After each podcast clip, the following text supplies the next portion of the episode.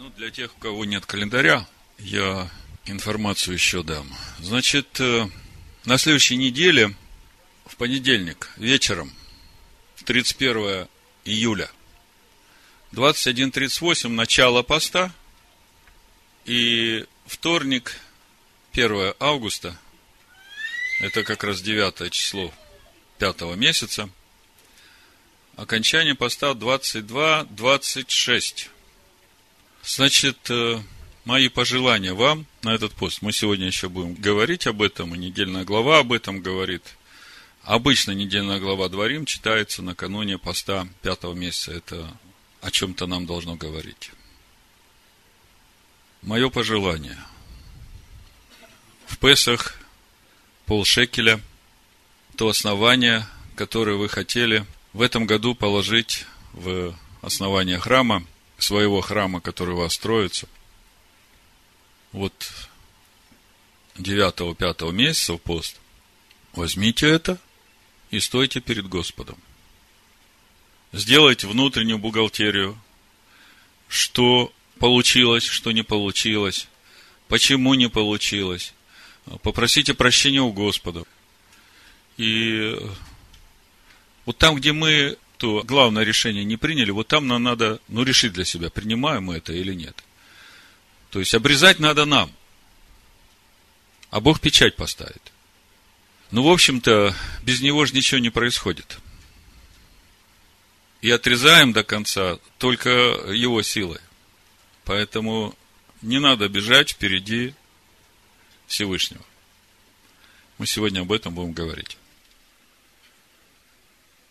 Итак, мы продолжаем познавать природу истинного Машеха Ишуа. И мы сегодня начинаем читать пятую книгу Торы, которая называется «Дворим. Слова». И наша недельная глава тоже называется «Дворим. Слова». В чем смысл этой книги, последней книги, пятой книги Моисея? Нужно понимать, что все, что говорит Моисей в пятой книге, в книге Дворим, это последние слова, напутственные слова. Это обращение Моисея к тому поколению, которое выросло в пустыне, которое будет входить в обетованную землю и жить там. И когда мы читаем нашу недельную главу Дворим, первое такое впечатление, как будто бы Маше упрекает вот этих сынов Израиля за то, что было за все эти 40 лет в пустыне. На самом деле, это не так. Вся речь Маше, она направлена на то, чтобы предостеречь вот этих, которые выросли в пустыне, от тех ошибок, которые сделали отцы в пустыне. То есть, э, по-другому, если сказать, то вся пятая книга Маше – это предупреждение на будущее всем поколениям о том, чтобы все вошедшие в обетованную землю, в том числе и мы, речь ведь идет о Торе, речь идет о наследии, которое Бог дает сыновьям Иакова, речь идет о Царстве Бога, чтобы нам, тем, которые будут жить в грядущие времена, вот с тех пор, как Маше это говорит, чтобы нам не допустить этих же ошибок. Вот в чем суть пятой книги Моисея «Дворим». Вот когда мы будем ее так читать, тогда мы реально будем ощущать, что каждое слово относится к нам. И я сегодня просто попробую показать вам с Божьей помощью, что это действительно так. Прочитаем несколько стихов из нашей недельной главы и разберем их. Как это относится к нам? Действительно ли это относится к нам? Действительно ли в Писаниях Нового Завета мы можем прочитать об этом же? Вы знаете, когда начинаешь углубляться в Писание и размышлять об этом, вот именно о связи книги Дворим с нами и о том, насколько все, что сказано в книге Дворим, перекликается с тем, что говорят нам апостолы в Писаниях Нового Завета, уже никакого сомнения нет, что действительно эта книга для нас. Значит, э, читаем книга Дворим, первая глава. Будем читать с 26 стиха по 39. Значит, я прочитаю сначала весь этот отрывок, а потом э, по фрагментам прокомментирую, как это связано с писаниями Нового Завета и как это относится к нам. Много о чем я буду говорить. В общем-то, вам это уже все знакомо. Э, просто для вас это будет полезно, когда вы начнете говорить с другими людьми. То есть, э, мы часто пересекаемся с э, христианским миром, и мы видим, что там люди искренние. Люди искренние, и вы знаете, вот в чем проблема в общении с этими людьми. Вот когда начинаешь общаться с таким человеком, ты по себе знаешь, что у тебя есть э, такая красная черта внутри, что бы он ни говорил, ты вот все, что не будет попадать в твою зону, ты не принимаешь. То же самое ведь и у него, понимаете? У него тоже есть эта красная черта, которая проведена его учителями. И до того момента, когда ты будешь говорить, что он принимает, да, он примет. А если ты что-то начнешь говорить больше, то он уже не примет. Так вот, я когда об этом думал, как раз э, готовил диски для вас, проповедь Наума, истина всегда права. Понимаете, вот э, это ключ к тому, как общаться с такими людьми. Не надо говорить свои мысли. Не надо выкладывать свои доказательства. Надо предлагать человеку, там же искренние люди, которые ищут Бога. Если это действительно его народ, они услышат. Надо просто показать место Писания и сказать, поразмышляй, что здесь написано. Вот если ты серьезно углубишься и задумаешься, что это все значит, Бог даст тебе увидеть. Потому что истина всегда права. И когда ты открытым сердцем начинаешь читать Слово, все маски срываются. Ну, давайте прочитаем с 26 стиха, первая глава. Но вы не захотели идти и воспротивились повелению Господа Бога вашего, роптали в шатрах ваших и говорили, Господь по ненависти к нам вывел нас из земли египетской, чтобы отдать нас в руки Амареев и истребить нас. Куда мы пойдем? Братья наши расслабили сердце наше, говоря, народ тут более и выше нас, города там большие и укреплениями до небес, да и сынов Янаковых видели мы там. И я сказал вам, не страшитесь и не бойтесь их. Господь Бог ваш идет перед вами. Он будет сражаться за вас, как Он сделал с вами в Египте перед глазами вашими, в пустыне сей, где, как ты видел, Господь Бог твой носил тебя, как человек носит сына своего на всем пути, которым вы проходили, до пришествия вашего на сие место. но и при этом вы не верили Господу Богу вашему, который шел перед вами путем искать вам место, где остановиться вам ночью в огне, чтобы указывать вам дорогу, по которой идти, а днем в облаке. И Господь услышал слова ваши, и разгневался, и поклялся, говоря, никто из людей сих, из всего злого рода, не увидит доброй земли, которую я клялся дать отцам вашим. Только Халев, сын Иефонин, увидит ее, ему дам я землю, по которой он проходил, и сынам его, за то, что он повиновался Господу. И на меня прогневался Господь за вас, говоря, и ты не войдешь туда, Егоша бен Нун, который при тебе, он войдет туда, его утверди, ибо он введет Израиля во владение ею. Дети ваши, о которых вы говорили, что они достанутся в добычу врагам, и сыновья ваши, которые не знают ныне ни добра, ни зла, они войдут туда, им дам ее, и они овладеют ею. Я специально делал паузы, чтобы выделить эти фрагменты, те важные мысли, которые относятся напрямую к нам. Значит, первый важный момент – 26 стих по 31. Маше говорит народу, вы видели, как Господь сражался за вас в Египте, как Он нес вас на руках через всю эту пустыню.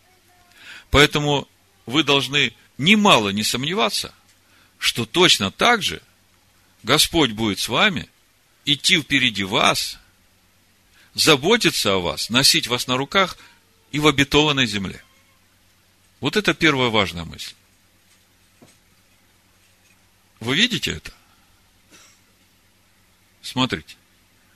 Господь Бог ваш идет перед вами, Он будет сражаться за вас, как Он сделал с вами в Египте перед глазами вашими, и в пустыне сей, где, как ты видел, Господь Бог твой носил тебя, как человек носит сына своего, на всем пути, которым вы проходили до пришествия вашего на сие место.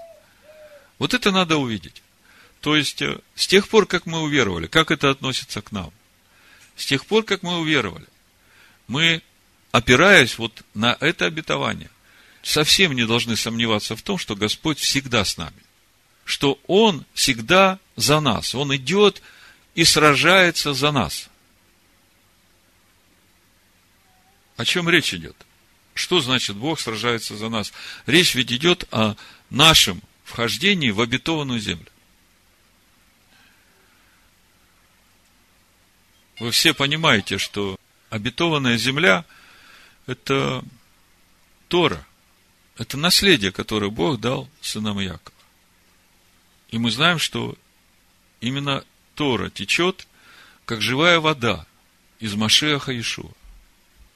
И нам надо пить эту воду, есть эту пищу, растворить ее в себе, и вот это будет суть того процесса, когда мы овладеваем обетованной землей. Потому что в Торе, в этом слове, там внутри естество Бога. И когда мы растворяем это слово, мы соединяемся с этим естеством Бога, так растет в нас новая природа. Так мы возрастаем в полноту Машеха.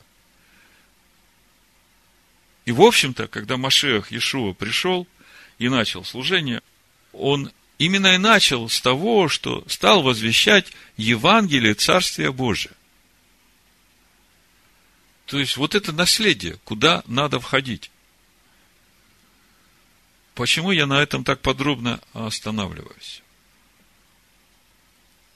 Следующий важный момент, который мы будем разбирать, там речь будет идти о злом роде, который не войдет и не наследует обетованную землю.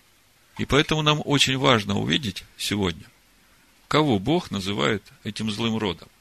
То есть, э, мы сейчас говорим о том, что Бог говорит нам, вот эта обетованная земля, вот эта территория Царства Божьего, входите в нее, завоевывайте, овладевайте ею, а я буду с вами, я буду идти впереди вас, буду всех врагов ваших под ноги ваши класть.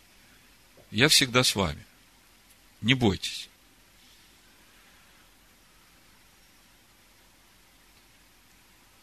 Если мы со всем этим переходим в Писание Нового Завета, мы видим, что Машех Иешуа, когда пришел в этот мир и начал свое служение, он как раз и начал с того, что вышел проповедовать Евангелие Царствия Божьего.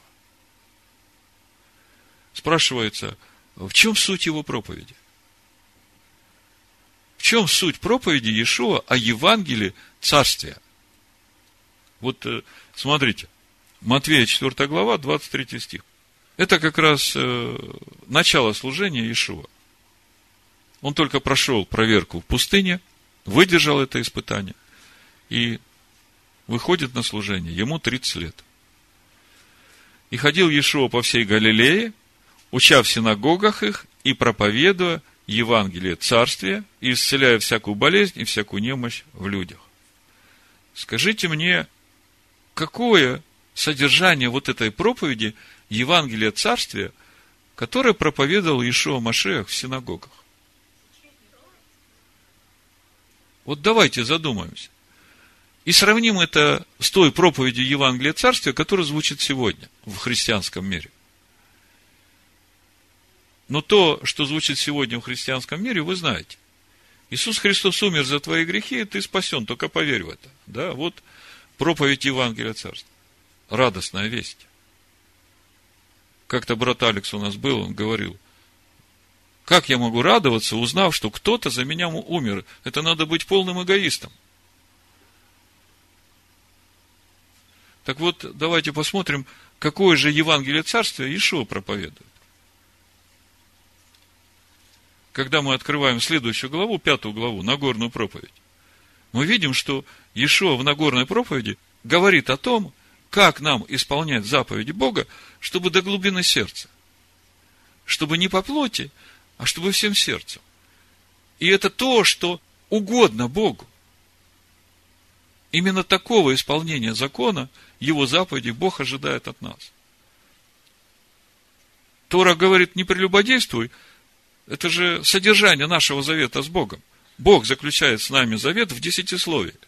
И Машех Ишуа говорит, вот написано, сказано древним, не прелюбодействуй. Все понимают, что прелюбодейство – это значит э, супружеская измена. А Ишуа говорит, если ты даже посмотришь и подумаешь, допустишь себе эту мысль в душу свою, ты уже прелюбодей. Вот так Бог хочет, чтобы мы исполняли Его заповеди. Вы знаете содержание Нагорной проповеди, я не буду долго останавливаться, я хочу просто вам показать, что Евангелие Царствия, которое проповедовал Машех Иешуа и его ученики, это духовный уровень соблюдения Торы Моисея. Это то, как мы можем войти в Царствие Божие и овладеть им, если мы будем жить заповедям Бога по учению, которое дал Иешуа и апостолы. С этим понятно. Так вот, э, в послании евреев, в 4 главе, во втором стихе, мы много раз разбирали это место, там именно это и сказано.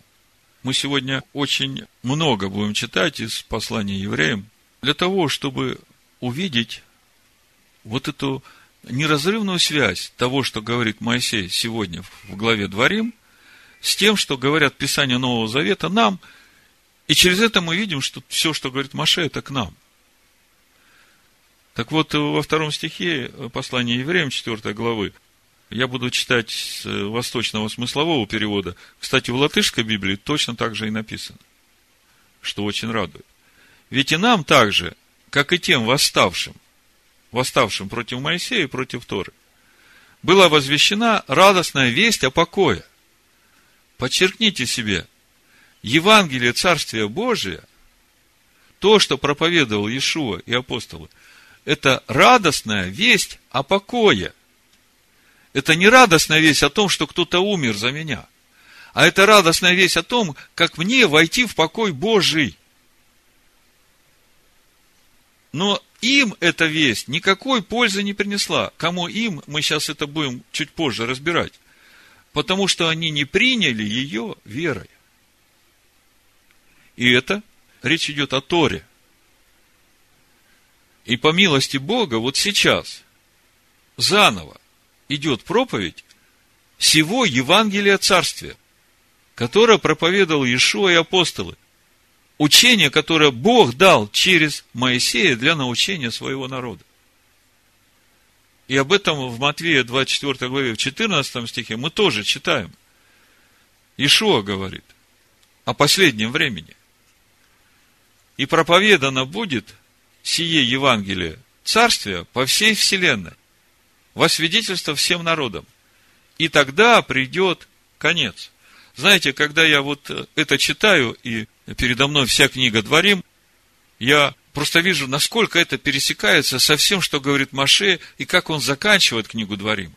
Помните 30 глава книги Дворим, где Моисей говорит, когда придут на тебя все эти благословения и проклятия, и ты будешь рассеян по всем народам, ты обратишься к Господу, и ты будешь слушать голос Господа, и ты будешь исполнять все сии заповеди, которые я тебе заповедую сегодня – то есть, должна же прозвучать еще заново эта проповедь Евангелия Царствия Божьего, чтобы в конце, в том числе и сыновья Якова, услышали и обратились, и стали жить по Торе, а не по заповедям, которые даны на эти заповеди.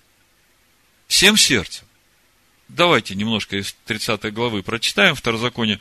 Просто я хочу, чтобы вы увидели, насколько все связано с тем, что написано в Торе, и в частности в книге Дворим, с тем, что мы читаем в Новом Завете, в учении Иешуа, в учении апостол, в частности в послании евреям, в послании римлянам. Мы сегодня много будем оттуда читать. Смотрите, 30 глава Второзакония, с первого стиха буду читать по 8. И это я читаю в контексте того, что написано и сказано Иешуа в Матвея 24 главе в 14 стихе. И проповедано будет сие Евангелие Царствия по вселенной во свидетельство всем народам. И тогда придет конец. Вы видите, какой глобальный замысел у Всевышнего. Насколько он заинтересован в том, чтобы вот это Евангелие Царствия, которое было дано от начала – то, которое принял Авраам. Ведь ничего другого больше нет в мире. Только это путь, единственный путь.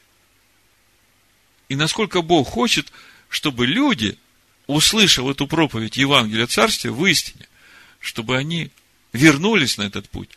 И жертва у него приготовлена. Когда на все это смотришь, просто слов нет вот любви и умиления ко Всевышнему. Даже если посмотреть на путь народа выходят из Египта, все заключают завет о Машехе через обрезание. Все получают Духа, все водимы Духом. У пророка Иеремии в 7 главе об этом написано, если вы помните. Я прочитаю сейчас. 22 стих, Еремея, 7 глава. Всевышний говорит, «Ибо отцам вашим я не говорил и не давал им заповеди в тот день, в который я вывел их из земли египетской, о всесожжении и жертве. Слышите? Когда Бог выводил сынов Израиля, Он не давал заповеди о служении в скинии по образу. Но вот, какую заповедь дал им. Слушайте гласа моего. Послушайте, если бы все выходящие из Египта не могли слышать голоса его, мог бы Бог говорить, что я вам такую заповедь дал, слушайте гласа его. А слышать голос его кто может? Тот, кто рожден свыше. Тот, кто получил его духа. И вот это произошло именно в тот момент, когда все обновляли завет через обрезание, все находящиеся в Египте, которые собрались выходить. Слушайтесь гласа моего, и я буду вашим Богом, а вы будете моим народом, и ходите по всякому пути, который я заповедую вам, чтобы вам было хорошо. Видите, да? То есть, смотрите, какая милость Всевышнего. Бог все дает народу, который выходит. Народ выходит, начинает роптать, теряет духа. Бог дает заповедь со служением в скинии по образу, чтобы сохранить этот народ, потому что у него приготовлен уже тот, который возьмет все эти грехи преступление против его законов на себя, чтобы снова оживотворить их и дать им дух, чтобы они заново вернулись к этим заповедям, которые Бог дает вот через Моисея три с половиной тысячи лет назад. И смотрите, что происходит. Человек, который, пройдя через все это, через принятие, через падение, через возвращение, снова получает эту возможность он начинает видеть, насколько благословенно то, что Бог ему предлагает в сравнении с тем, где он был, с этим рабством, в котором он жил, с этой суетой, с этими страхами. И он начинает идти этим путем, погружаясь в это, его сердце наполняется все больше и больше любовью к Богу, потому что он видит, сколько ему прощено. И вот вы представьте, в конце времен Бог заново, Он это усмотрел. Бог заново проповедует Евангелие Царствия через своих служителей во свидетельство всем народам. Вы видите, какая милость Всевышнего? Мы понимаем с еврейским народом, но эта же самая милость, смотрите, и на всех сегодняшних христиан, которые находятся в римской церкви, которые отвергли от себя Тору Моисея. А Бог говорит, я вот им проповедую заново, это Евангелие Царствия, чтобы они услышали. И все, кто мои там, они услышат. И они переполнятся любовью ко мне, потому что Машех, Иешуа, вчера, сегодня и вовеки тот же, он взял на себя грехи. И когда люди начнут познавать законы Бога и начнут видеть, насколько их жизнь, хотя они были верующими, считали себя верующими, не соответствует тем законам Бога, которые Бог дал, то вот придет искреннее раскаяние, и вот тогда придет к ним истинная любовь к Богу, потому что Бог все равно за них. Недавно слушал одно свидетельство, брат рассказывал о его общении с одним христианским пастором, который 40 лет прослужил пастором. И потом заболел, э, попал в больницу на операционный стол, и там он умирает. И, значит, вот этот пастор потом ему рассказывает. Когда я умер, я увидел двух ангелов, которые понесли меня прямо к престолу Всевышнего. И когда меня туда принесли и поставили, я увидел Всевышнего, который обратился ко мне, и его обращение было как гром и водопады, и в этом обращении было столько силы, любви и гнева. Понимаете, вот все вместе, и он это все ощутил. Он говорит, у меня просто сил не было там стоять, я просто упал. И Всевышний ему говорит, вот все, что ты делал за всю свою жизнь, ты все это делал из гордости. Ты себя утешал тем, что у тебя вот столько людей через э, тебя пришли к Богу, уверовали – и ты все, что делал, как бы старался этим набирать себе плюсы, чтобы оправдаться передо мной. Он говорит, все, что ты делал из гордости, тебе не засчитано. Вот смотри, у тебя ноль, полный ноль. Потому что ты ничего не сделал из того, что я тебе сказал. Он говорит, Господи, о чем ты говоришь? Он говорит, я тебе дал заповеди по которым должен был жить ты, и этим заповедям должен был учить других. Как отличать чистое от нечистого, священное от несвященного, как хранить субботу, чтобы не зажигать в ней чуждый огонь. Ты ничего из этого не сделал. И ты пришел ко мне и надеялся, что получишь оправдание. И он тогда взмолился и говорит, Господи, прости меня. Пошли меня еще раз.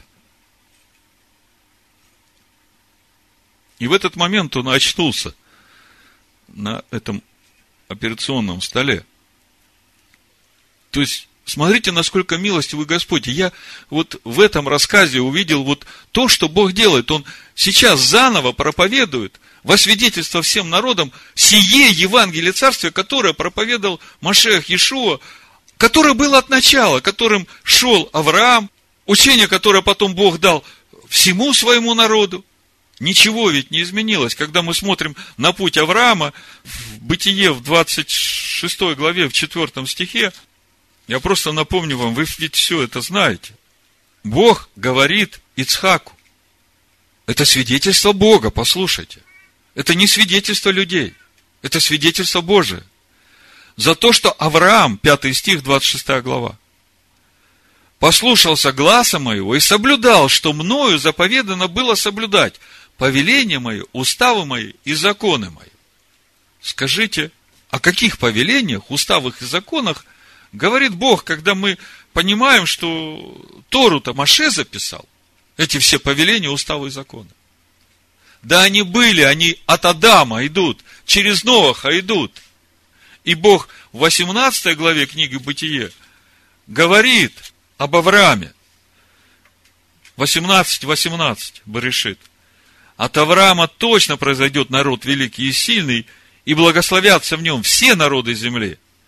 Ибо я, Бог говорит, избрал его для того, чтобы он заповедал сынам своим и дому своему после себя ходить путем Господним. Слушайте, вы о пути Господнем что-нибудь знаете?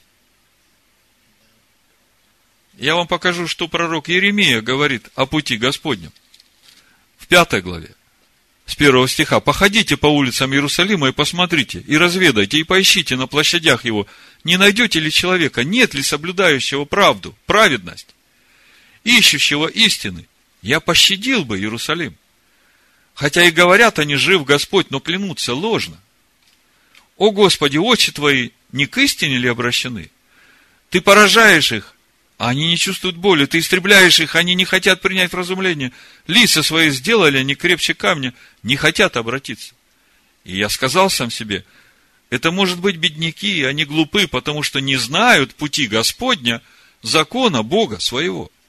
Вы видите, Слово говорит, что путь Господень – это и есть закон Бога, который знал Авраам, который исполнял все это, и ради этого Бог благословляет Ицхака. Так написано в 26 главе. И Бог заповедует Аврааму научить пути Господню всех своих потомков. Потому апостол Павел в Римлянах в 4 главе говорит, что нам всем надо идти путем Авраама. И обрезанным, и необрезанным. Потому что это единственный путь, который вводит в Божий покой. Именно об этом молился Маше в 33 главе Исход, когда весь народ согрешил, а Моисей не знает, как молиться перед Богом, чтобы заступить народ. Он говорит, покажи мне пути твои. И там тоже Маше говорит о пути Господнем. Вот смотрите, 33 глава Исход, с 12 стиха. Маше сказал Господу, вот ты говоришь мне, веди народ сей, а не открыл мне, кого пошлешь со мной, хотя ты сказал, я знаю тебя по имени, и ты приобрел благоволение в очах моих. 13 стих. Итак, если я приобрел благоволение в очах твоих, то молю, открой мне путь твой, путь Господень, открой мне его, дабы я познал тебя, чтобы приобресть благоволение в очах твоих и помысли, что сии люди твой народ. Смотрите, Самое важное из всего, что я вам говорю. Господи, открой мне путь Твой, путь Господень. Он просто так не открывается, это узкий путь. И только идя путем Господним, можно познать самого Бога. Открой мне путь Твой, дабы я познал Тебя, дабы мне приобрести благоволение. По-другому благоволение не обретешь. А когда мы смотрим 24-й псалом, мы видим, кому Бог открывает свой путь. Восьмой стих. Благ и праведен Господь, посему наставляет грешников на путь. Это то, о чем я сегодня говорю. Насколько милостивый благ Господь, когда я смотрю на весь замысел Всевышнего. Он от начала приготовил эту жертву. И всякий, который обращается к Богу, начинает видеть, сколько ему прощено. А кому много прощено, тот много любит. Вот так приходит наша любовь к Богу через познание пути Господня. Научает кротких к правде, научает кротких путям своим. Все пути Господни, милость и истина, хранящим завет Его и откровение Его. Все пути Господни, которые в пути Господнем, милость и истина хранящим завет Его. Что значит хранить завет Его? Десятисловие. Не прибавляя, не убавляя. Так, как написано на каменных скрижалях. В седьмой главе книги Деяний мы читаем, что то, что Бог дал на горе Харив, это были живые слова. Хотя они и были записаны на камне, но они были живые. Так вот, 24-й псалом. «Ради имени Твоего, Господи, прости согрешение мое, ибо велико оно. Кто есть человек, боящийся Господа? Ему укажет он путь, который избрать». Слышите? Путь Господень открывается тому, кто благоговеет перед Богом и перед Его Словом. Душа его прибудет во благе, и семя его наследует землю. 14 стих. Тайна Господня. Тайна Аданая боящимся Его. И завет свой Он открывает им. Недавно у меня сестра спрашивает, а что есть тайна Божия? О, сия тайна великая, сие знать нам не положено. Послушайте, тайна Божия – это Его естество.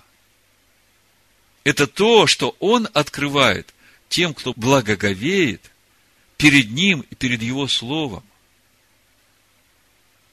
идет этим путем, хранит завет и исполняет все, что Бог заповедал исполнять, и слушает Его голоса, вот через это тайна Бога открывается человеку. Человек прикасается к естеству Бога, которое живет в Слове.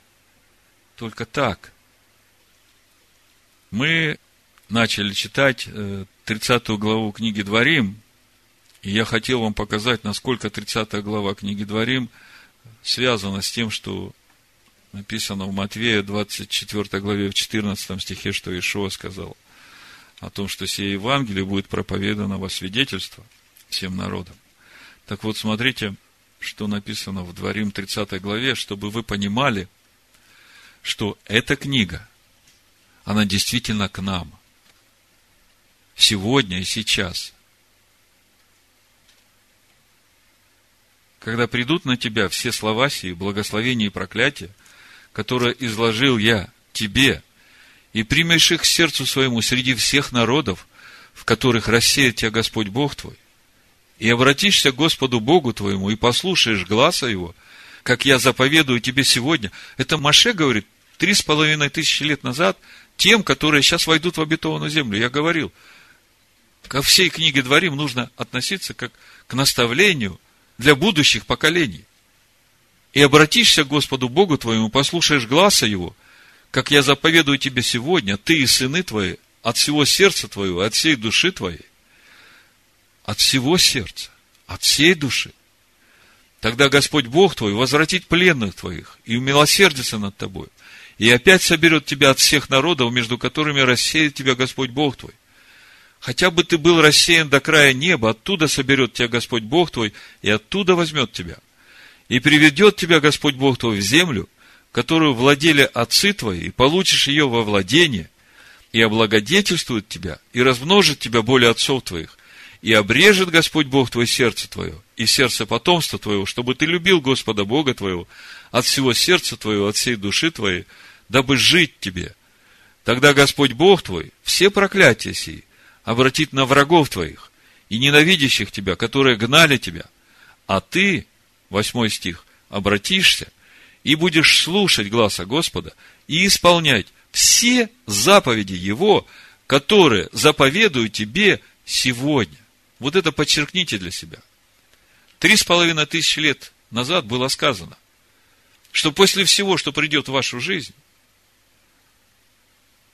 и я сейчас обращаюсь к тем, кто находится в Вавилонской блуднице, из его народа, чтобы они услышали эти слова и обратились к Господу. Потому что возвратиться нужно именно к тому, что Маше проповедовал три с половиной тысячи лет назад – которые заповедую тебе сегодня, говорит Маше. И поэтому Иешуа говорит, что будет проповедано сие Евангелие Царствия заново всем народам во свидетельство. Бог обращается ко всему своему народу. Так вот, э, все это я вам рассказывал для того, чтобы увидеть, почему Бог тех, которые отказались входить в обетованную землю, называет злым родом. Давайте прочитаем еще раз, это 32 стих по 35. Первая глава Дворим. Это второй важный момент, которому учит нас сегодня наша недельная глава. Но и при этом вы не верили Господу Богу вашему, который шел перед вами путем, искать вам место, где остановиться вам, ночью в огне, чтобы указывать вам дорогу, по которой идти, а днем в облаке. И Господь услышал слова ваши и разгневался, и поклялся, говоря, 35 стих, «Никто из людей сих, из всего злого рода, не увидит доброй земли, которую я клялся дать отцам вашим». Послушайте, кого Бог называет злым родом? Послушайте, это же те, которые в Египте откликнулись на призыв Бога. Вошли в завета Машехи. Пришли к горе Харив, единодушно сказали, сделаем и будем слушать которые сделали приношение Господу, построили скинию по образу. А Бог говорит, вы злой род, вы не увидите этой доброй земли за то, что вы отказались входить туда. И мы говорим, что речь идет о Торе Моисея. О законах Бога, о Евангелии, Царствия Божьего. Потому что там Божий покой. Там Царствие Божие. Внутри, в Его заповедях, законах, в Его естестве. Другими словами, если это перевести на наше время, на сегодня, это ведь послание и к нам. Я же говорю, это послание в будущее, всем поколениям. Бог говорит, что все, не важно, что ты заключил со мной завет, не важно, что ты участвовал в строительстве моего храма, если ты отказался входить в мои законы, заповеди, постановления уставы, чтобы жить ими, хранить их, любить их, ты злой род. Ты не увидишь Божьего покоя. Вы видите, как это серьезно? И когда вот в этом ключе, в ключе этого послания я начинаю читать послание евреям, я вижу то же самое. Послушайте, я сейчас буду читать послание евреев, 3 глава 7 стиха, по 4 главу 13 стих. Я хочу, чтобы вы это увидели сами. Новый Завет, послание евреев, точь в точь говорит о том же, о чем сегодня Маше говорит в главе Дворим. Важно, чтобы вы это увидели. Если мы посмотрим начало третьей главы, мы видим, что автор послания евреям подчеркивает в пятом стихе, что Маше верный служитель Бога во всем его доме – а дом-то его мы. Вы слышите? В пятом стихе. Маше верен во всем доме его, как служитель.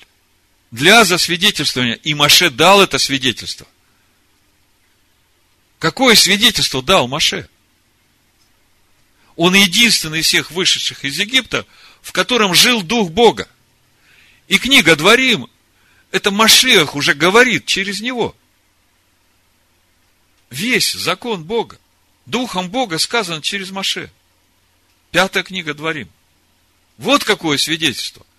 Это же свидетельство должны мы давать, как свидетели Машеха Иешуа. Иешуа говорит, вы будете моими свидетелями. Что значит быть его свидетелем? Это значит являть его славу, жить так, как он жил, верить так, как он верил, и говорить так, как он говорил. Потому что уже не ты живешь, а он живет в тебе. Вот оно свидетельство. Так вот, Моисей верен. Верен для нас. Он служитель для нас. Седьмой стих. Почему, как говорит Дух Святый, ныне, когда услышите глаз Его, не ожесточите сердец ваших, как во время ропота в день искушения в пустыне. Ныне, когда услышите глаз Его, вот это ныне, когда оно настало?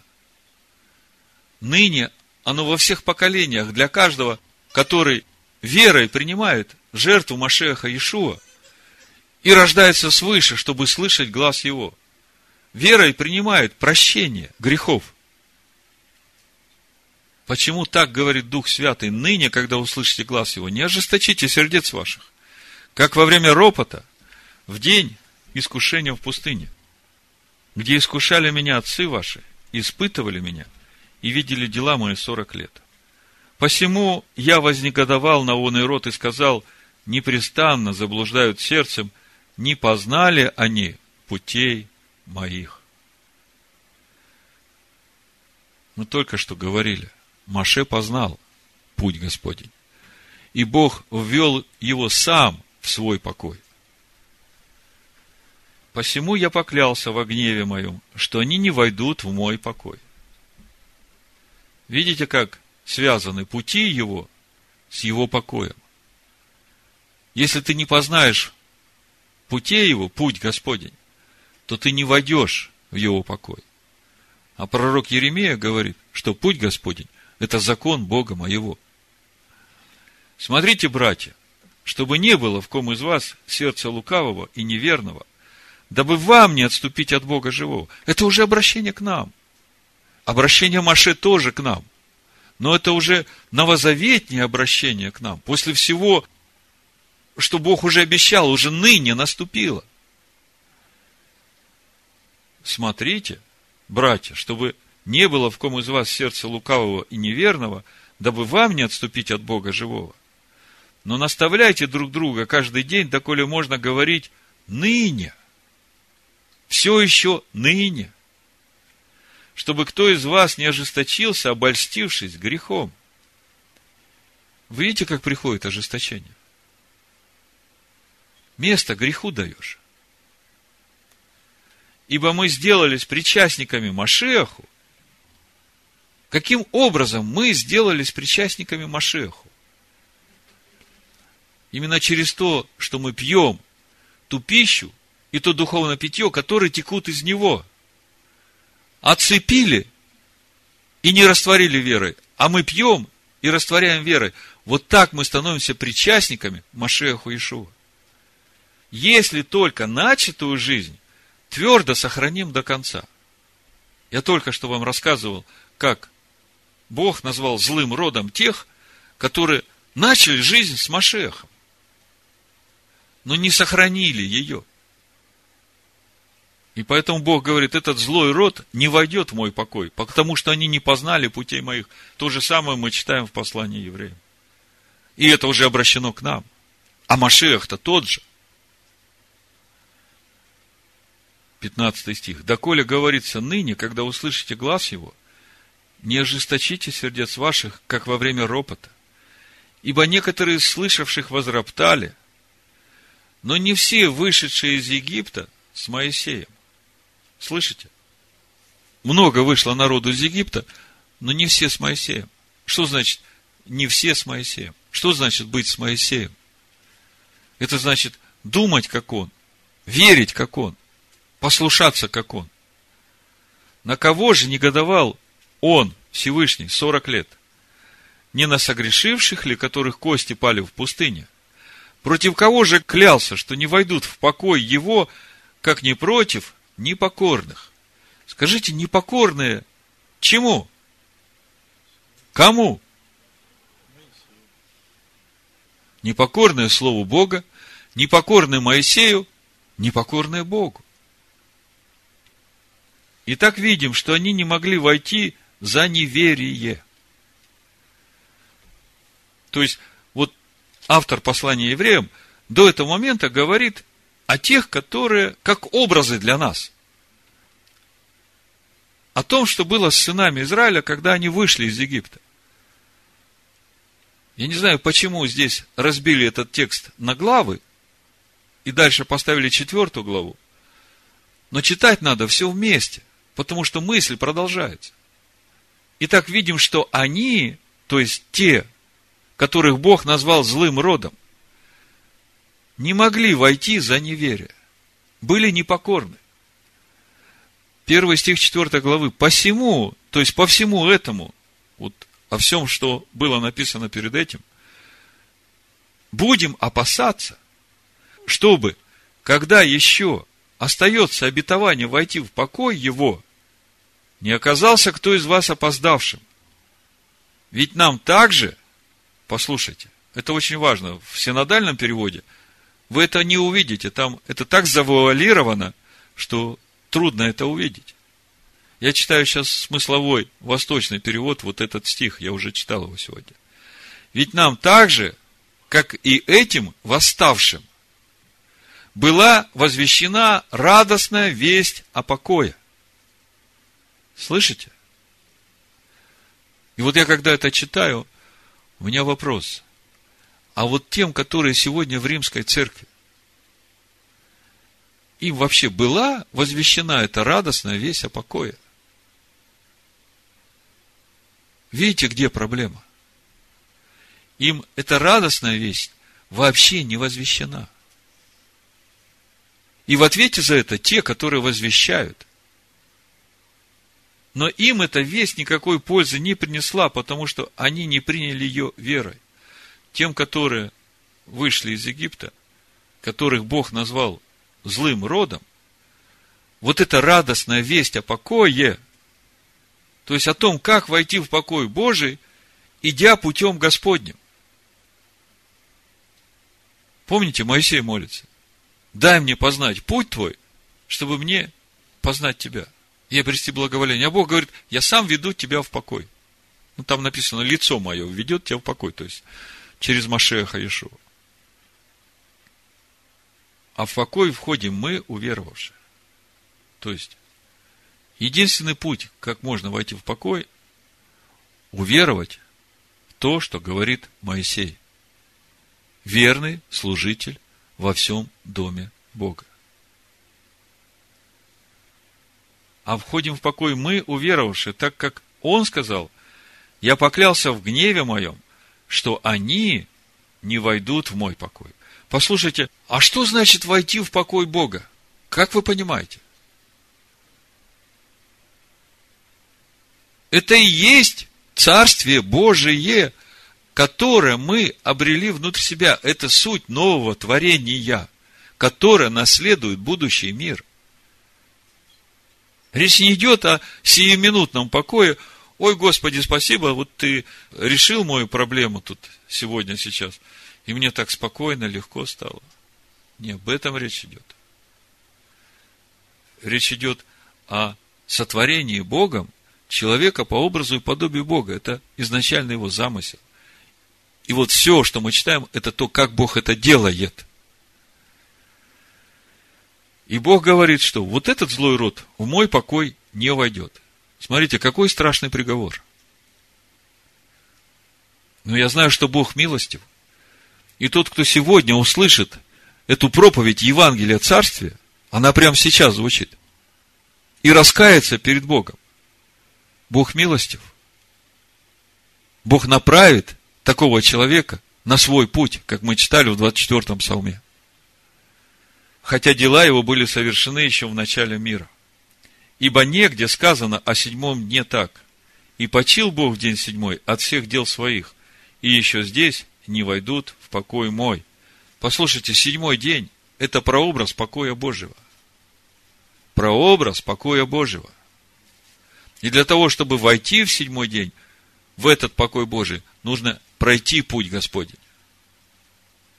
Итак, как некоторым остается войти в него, в покой Божий, а тем, которым прежде возвещено, не вошли в него за непокорность, непокорность чему? Закону Бога, то еще определяет некоторый день ныне, говоря через Давида – после столь долгого времени, как выше сказано, ныне, когда услышите глаз его, не ожесточите сердец. А Иешуа в 24 главе Евангелия от Матвея в 14 стихе говорит, что будет проповедано сие Евангелие Царствия еще в конце, во свидетельство всем народам. Я понимаю, именно для того, чтобы те, которые услышат, чтобы они обратились к Богу. Не ожесточите сердец, когда услышите глаз его. Ибо если бы Егоша бен Нун доставил им покой, то не было бы сказано после того о другом мне. Посему, 9 стих, для народа Божия еще остается субботство. Сколько разных комментариев слышал на это? В чем суть? Делание субботы. Написано. Делание субботы. В чем суть субботства – для нас. Когда это субботство происходит? Когда мы вот в субботу собрались, шаббат соблюдаем? Или же все дни нашей жизни, в том числе и шаббат? Делание субботства – это сам процесс нашего прохождения по пути Господня, на котором мы, обрезая свое сердце, обретаем его покой. Вот что значит делание субботства. И это возможно только через закон Бога – путь Господень. Посему для народа Божия все еще остается субботство. Если у вас спросят, а что значит делать субботство? Что значит остается субботство? Так и скажите. Это значит идти путем Господним, слушать Его голос, исполнять все заповеди Его и обрезать свое сердце на этом пути. Все, что противится Его закону, Его заповедям, Его духу. Вот что значит субботство – Именно так мы войдем в его покой. Ибо кто вошел в покой его, видите, речь идет о субботстве, а дальше, ибо кто вошел в покой его, то ты сам успокоился от дел своих, как и Бог от своих. Итак, постараемся войти в покой он и, чтобы кто по тому же примеру не впал в непокорность. Опять предупреждение о том злом роде. А мы говорим, что вся книга Дворим – это наставление, и это предупреждение тех, которые войдут в обетованную землю, чтобы они не повторили тех ошибок, которые сделали отцы, вышедшие из Египта. И мы видим послание евреев точь-в-точь об этом же говорит. Немножко другими словами. Ибо Слово Божие, Слово здесь с большой буквы поставьте себе, живо и действенно, и острее всякого меча, обоюда острова. Истина всегда права. Оно проникает до разделения души и духа, составов мозгов и судит помышления и намерения сердечные. Вот я начал вам говорить, как общаться сегодня с этими людьми, которые находятся в римской церкви. Дайте им поразмышлять над Словом Божьим. Не рассказывайте свои размышления. Скажите, вот есть такое местописание. Поразмышляй над ним, помолись, пусть Бог тебе откроет, о чем речь. Потому что Слово Божие – это истина, оно доходит до глубины сердца, оно сразу разделит, где человеческие учения, а где истина Божия. Ибо Слово Божие живо и действенно, и острее всякого меча обоюда и острова, оно проникает до разделения души и духа, составов и мозгов, и судит помышления и намерения сердечные. И нет твари, скрытой от него. Но все обнажено и открыто перед очами его. Ему дадим отчет. Вот когда придет время давать отчет, вот будет точно так же, как вот с тем пастырем христианской церкви, который 40 лет служил и думал, что он все хорошо делает. Поэтому, прежде чем мы предстанем перед ним, чтобы дать отчет, посмотрите, есть ли какие заповеди, на которые вам стыдно смотреть. Вы понимаете, о чем я говорю? Кто не понимает, пусть посмотрит 118-й псалом в синодальном переводе. И вообще, кто не понимает, рекомендую начать молиться 118-м псалмом утром и вечером. Хотя бы месяц. И тогда увидите, как у вас откроется разумение пути Господня. Вот это второй важный момент, чтобы мы понимали, кого Бог называет злым родом. И это очень серьезно. Это не лозунги. Это относится сегодня к каждому уверовавшему. Как среди иудеев, так и среди христиан, которые веруют в Бога Авраама, Исхака и Якова. Третий важный момент из э, первой глава Дворим, 35-36 стих. Никто из людей сих, из всего злого рода, не увидит доброй земли, которую я клялся дать отцам вашим, только Халев, сын Иефонин, увидит ее. Ему дам я землю, по которой он проходил, и сынам его, за то, что он повиновался Господу. Но то, что Бог из всех вывезших из Египта вводит только Халева, ну, Егоша Буннун, безусловно, мы об этом говорили уже и раньше. Но вот то, на что я хочу обратить ваше внимание в этом месте Писания, что важно для нас. Бог дает эту землю не только Халеву, за то, что он во всем повиновался Господу, но и сынам его. Послушайте, сыны еще ничего не сделали, а Бог дает и сынам его. Послушайте, вы не представляете, какая большая проблема сегодня в христианских церквях о детях тех, которые ходят в эти церкви. Эти дети не хотят идти в церковь. И родители бедные, они не знают, что делать. и молятся, и постятся. А вы знаете почему? Посмотрите, Халеву за то, что он во всем повиновался. Бог говорит, и сыновья твои будут наследовать эту землю. А мы только что об этом же читали свидетельство самого Бога для Ицхака. Он говорит, за то, что Авраам вот во всем слушался меня и исполнял все, я тебя, Ицхак, благословлю и умножу потомство твое. И ты будешь благословением всем народам. Вы видите, как это работает? Тогда мне скажите, почему уже в сегодняшнем христианстве, вот у этих родителей, которые там, почему такая проблема с детьми? А почему с нашими детьми такой проблемы нет? Потому что мы, регулярно собираясь со своими детьми, изучаем с ними Слово Бога, изучаем с ними Тору, пытаемся понять, какова воля Бога в этом, и мы прививаем любовь наших детей не к церкви, куда ходят родители, а к Слову Бога. Вот в чем разница. Вы видите?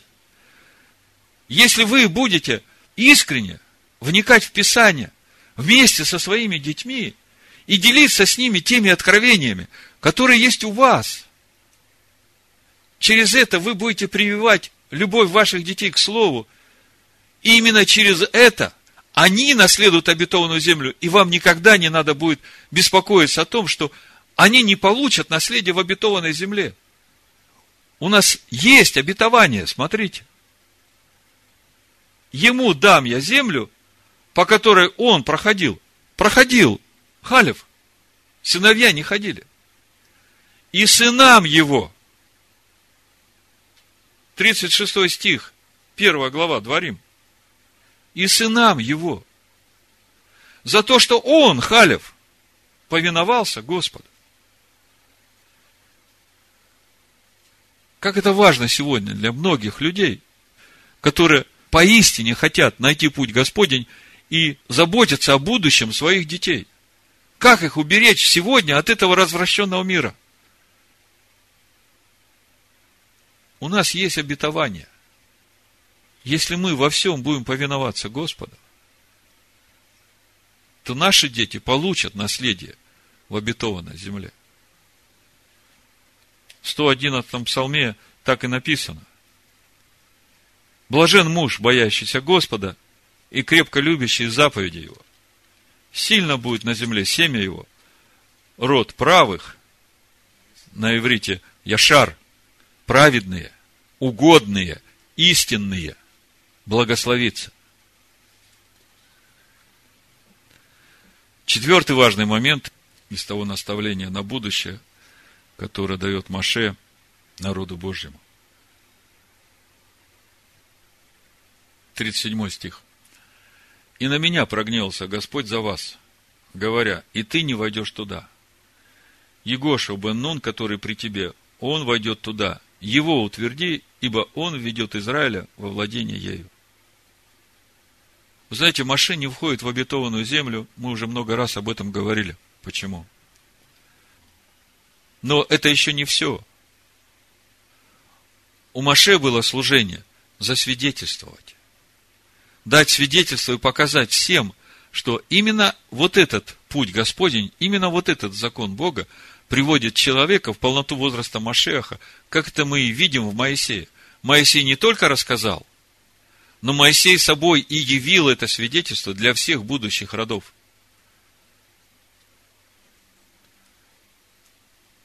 А что же делать с этими, которые не имеют этого свидетельства, которое имеет Маше? У Бога еще до создания мира было усмотрено, это совершенная жертва, чтобы всякий, кто принимает эту жертву, мог войти в эту обетованную землю. То есть вы понимаете, что то, что Маше не входит в обетованную землю, это напрямую нам указывает на Машеха Иешуа, который реально введет свой народ в истинную обетованную землю, в Царство Божие. Потому что переход через Иордан, иудейские мудрецы говорят, это как раз и есть переход в Царство Божие. В седьмой день, в покой Божий. Так вот, э, вот этот важный момент, который в этих двух стихах мы видим, мы видим, что у Бога уже был замысел о том, как Машех Ешо введет свой народ в Божий покой. И когда мы читаем послание римлянам, 11 главу, то именно это мы и видим. То же самое. Вот послушайте. 11 глава, буду читать с 11 стиха. Я сегодня хочу вам показать, насколько едины Священное Писание Тора с тем, что пишут нам апостолы Нового Завета. Но по-другому и быть не может. Но это можно увидеть только тогда, когда ты уже погружаешься в путь Господень. Так вот, э, послание римлянам, 11 глава, в контексте всего, что я вам сейчас говорил, слушайте. С 11 стиха. Итак, спрашиваю, неужели они приткнулись, чтобы совсем пасть? В чем суть их преткновения? Машех Иешуа пришел, а они его не принимают как Машеха. И все их за это гонят, убивают. И так спрашиваю, неужели не приткнулись, чтобы совсем пасть? Никак. Но от их падения спасение язычникам, чтобы возбудить в них ревность. Послушайте, от их падения спасение язычникам. А если бы они не упали, тогда бы пришло спасение к язычникам. Вот о чем надо подумать язычникам. Если же падение их – богатство миру, а скудение их – богатство язычников. Если падение их – богатство миру и оскудение их – богатство язычникам, то тем более полнота их. Вам говорю язычникам, как апостол язычников, я прославляю служение мое. Не возбужу ли ревность в сродниках моих по плоти, и не спасу ли некоторых из них? Ибо если отвержение их примирение мира, то что будет принятие, как не жизнь из мертвых? Простите, для кого жизнь из мертвых? Если отвержение их примирение мира, то принятие их для кого будет жизнью из мертвых? Для мира. Помните, Павел в 1 Коринфянах 4 главе говорит, вы уже присытились, вы уже обогатились, вы уже стали царствовать без нас. О, если бы вы и на самом деле царствовали, чтобы и нам с вами царствовать. Послушайте, до сих пор они царствуют без иудеев. И это не есть то царство, о котором проповедовал Павел. Он говорит, вот когда вы будете с нами царствовать, вот это будет настоящим царством. Вот это будет воскресение мира. Жизнь из мертвых. Если начаток свят, то и целое, если корень свят, то и ветви. Это все о сынах Израиля. Если же некоторые из ветвей отломились, а ты, дикая маслина, привился на место их и стал общником корня и сока маслины, то не превозносись перед ветвями. Если же превозносишься, то вспомни, что не ты корень держишь, но корень тебя. Послушайте, корень-то иудейский. Скажешь, ветви отломились, чтобы не привиться? Хорошо, они отломились неверием а ты держишься верою. Не гордись, но бойся. Ты держишься верою. Держишься ли верою? Если Бог не пощадил природных ветвей, то смотри, пощадит ли тебя? За что Бог не пощадил природных ветвей? За непослушание закону Моисея. А ты держишься верою. Так э, если ты будешь непослушен закону Моисея, удержишься ли ты среди этих ветвей? Не отсечет ли тебя, так как он отсек тех? Ибо если Бог не пощадил природных ветвей, то смотри, пощадит ли тебя? И так видишь благость и строгость Божию. Строгость к отпадшим, а благость к тебе, если прибудешь в благости Божией. А что нужно, чтобы прибыть в благости Божией?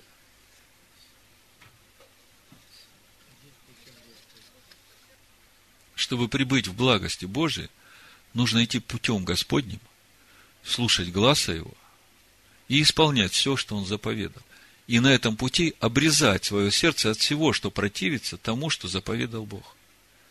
Вот так вот ты прибудешь в благости Божией, и через это останешься на этой природной маслине, корень которой держит тебя, и будешь питаться ее соками и силой. Ибо если ты отсечен от дикой по природе маслины и не по природе привился к хорошей маслине, то тем более сии природные привьются к своей маслине. Природным легче будет привиться. Когда придет это время, о котором апостол Павел сейчас вот дальше будет писать, мы прочитаем, тогда без проблем привьются природные маслины. А вот дикой маслине легко ли будет привиться – когда у него все естество другое. Все нутро, вся душа противится Божьему. Именно для этого эти две тысячи лет благодати и нужны были, чтобы помочь язычникам вот это нутро очистить, обрезать, обновить, преобразить, чтобы стать новым творением. 25 стих – Ибо не хочу оставить вас, братья, в неведении о тайне сей, чтобы вы не мечтали о себе. Сколько сегодня этих мечтаний о себе, в этих, которые присытились, обогатились и начали царствовать без иудеев? Павел говорит, не хочу вас оставить в неведении, то есть я хочу вам сказать, чтобы вы знали. И это для того, чтобы вы о себе не мечтали, то есть чтобы вы не превозносились над природной маслиной а были благодарны за то, что вам дали здесь место. Ожесточение произошло в Израиле отчасти до времени, пока придет полнота к язычникам, я так читаю. Если падение их – богатство миру. Вот оно в чем богатство миру. Полнота к язычникам должна прийти. И это только потому, что Бог вот сейчас все еще не открывают своему народу вот эту возможность получить прощение от всех их грехов сразу и в один раз.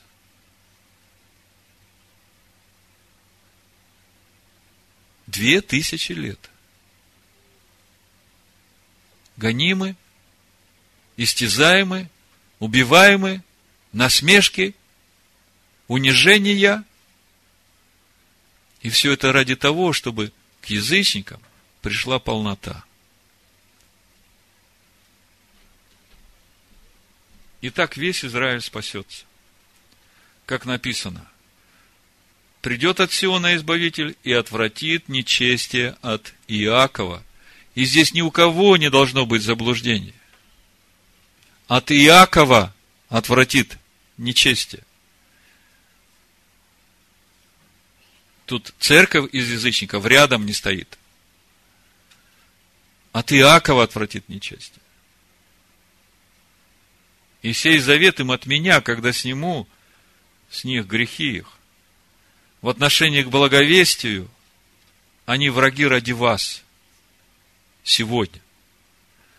А в отношении к избранию возлюбленные Божие ради отцов.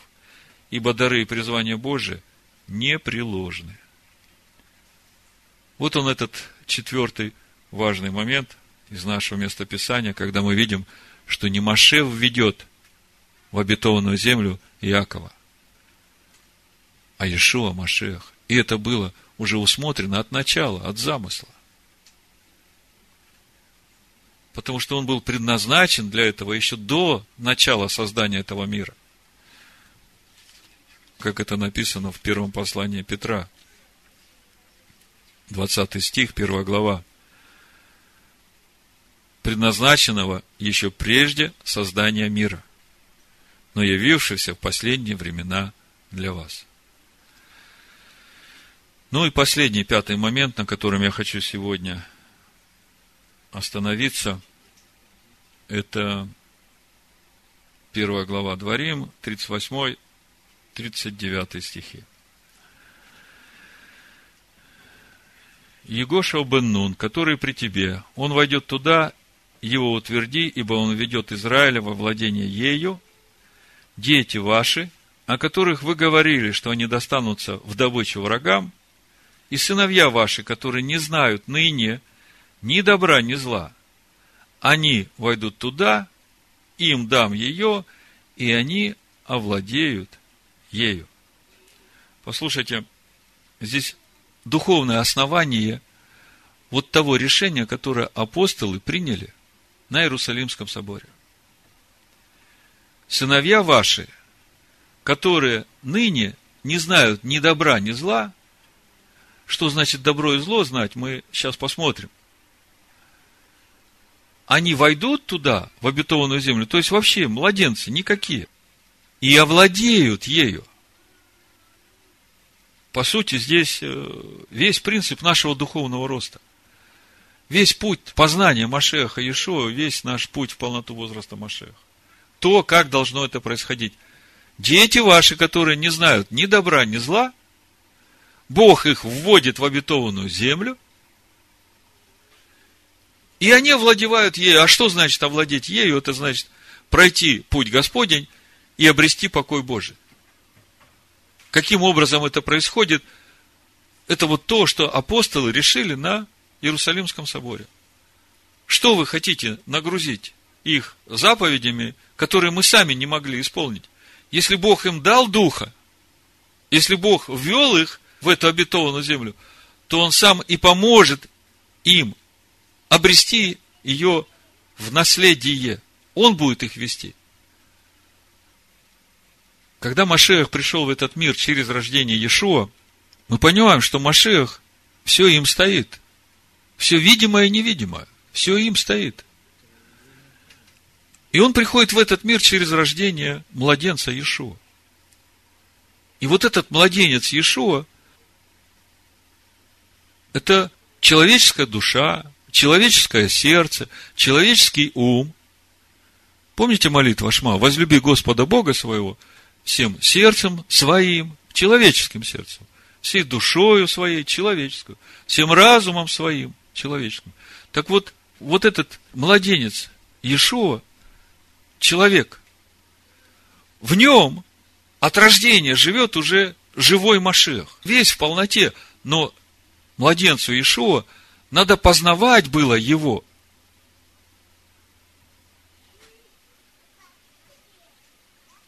Вот смотрите. Пророк Исаия, 7 глава, с 13 стиха. Тогда сказал Ишаяку, слушайте же, дом Давидов, Разве мало для вас затруднять людей, что вы хотите затруднять и Бога моего? Итак, сам Адонай даст вам знамение. Все дева в чреве примет и родит сына, и нарекут имя ему Эммануил. С нами Бог. Он будет питаться молоком и медом, доколе не будет разуметь отвергать худое и избирать доброе. Видите, как это? Вот эти сыновья твои, которые сейчас не знают ни добра, ни зла, я их веду обетованную землю, и они овладеют ею. А как? Они будут питаться молоком и медом до тех пор, пока научатся отвергать худое и избирать доброе. Видите, как это? И это вот тот путь, путь Господень, по которому мы входим в покой Божий. И когда мы читаем, как Иешуа возрастает, Лука 2 глава, 40 стих, мы видим, младенец возрастал и укреплялся духом, исполняясь премудрости, и благодать Божия была на нем. Младенец исполняется премудростью Божией, в благодати Божией. Это разве не про нас? – 52 стих. Иешуа же преуспевал в премудрости и в возрасте, в любви у Бога и у человеков. В премудрости и в возрасте. В возрасте познания Машеха. И в любви у Бога и у человека. Вот это вот и есть процесс питания молоком и медом, доколе научаемся отвергать худое и избирать доброе. Понимаете, вот тот путь, который прошел Иешуа, в котором живой Машех. Это тот же самый путь, который и нам надо проходить с того самого момента, когда Машех возродился в наших сердцах. Бог ничего сверхъестественного от нас не просит. Потому Ишуа говорит, дела, которые я делал, и вы будете делать. И больше сих будете делать. Закончу тем, с чего мы начали. Второзаконие, 1 глава, 30 стих.